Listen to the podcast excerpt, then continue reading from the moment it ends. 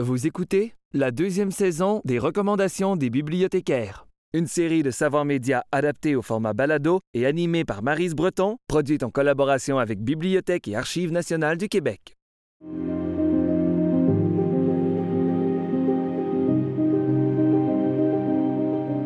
Bonjour, mon nom est Marise et aujourd'hui je vous propose des suggestions de lecture et de films sur le sujet de la langue française et des enjeux auxquels elle doit faire face.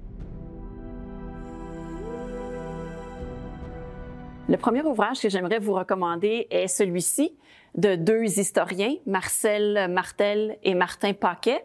Ça s'intitule Langue et politique au Canada et au Québec, une synthèse historique. Donc, les auteurs dans cet ouvrage expliquent que la langue n'est pas seulement un moyen de communication et un marqueur identitaire, mais aussi un enjeu politique.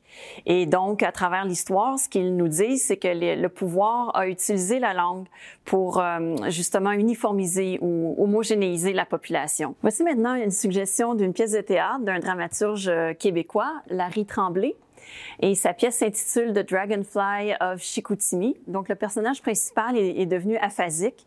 Et après quelques années, il se réveille, puis il peut juste parler en anglais. Et donc là, on va l'écouter parler. C'est un monologue, en fait. Il va revenir sur son enfance. Il va nous, parler de sa mère, puis de son ami. Puis peu à peu, le, discours va devenir de plus en plus décousu euh, jusqu'au euh, punch final euh, que je, je ne vous dirai pas maintenant.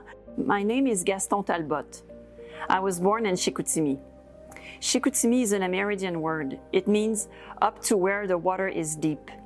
This word refers to the Saguenay, a big, a beautiful, a splendid river.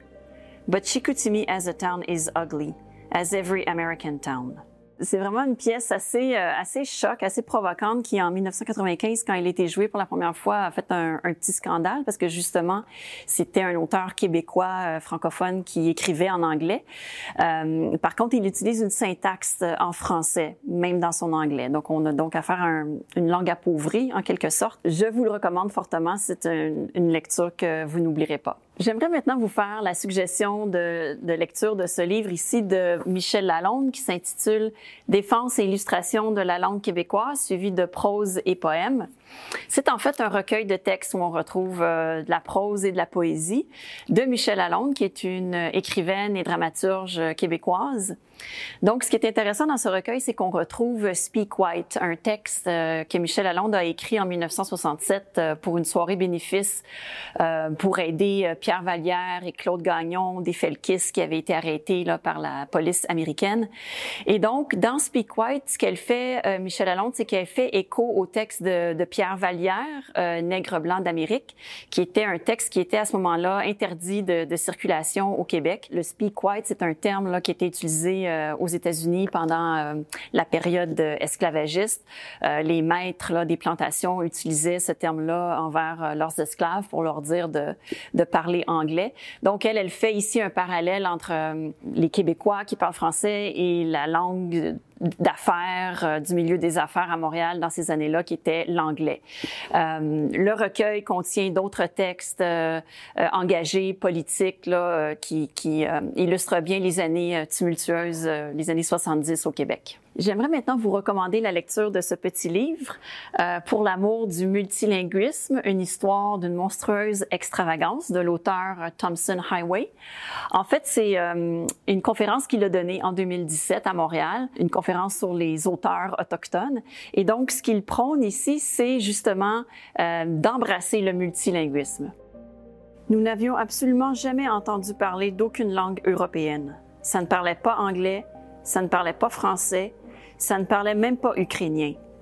À l'époque, les seules langues humaines qu'on entendait et qu'on parlait dans ce coin-là étaient autochtones.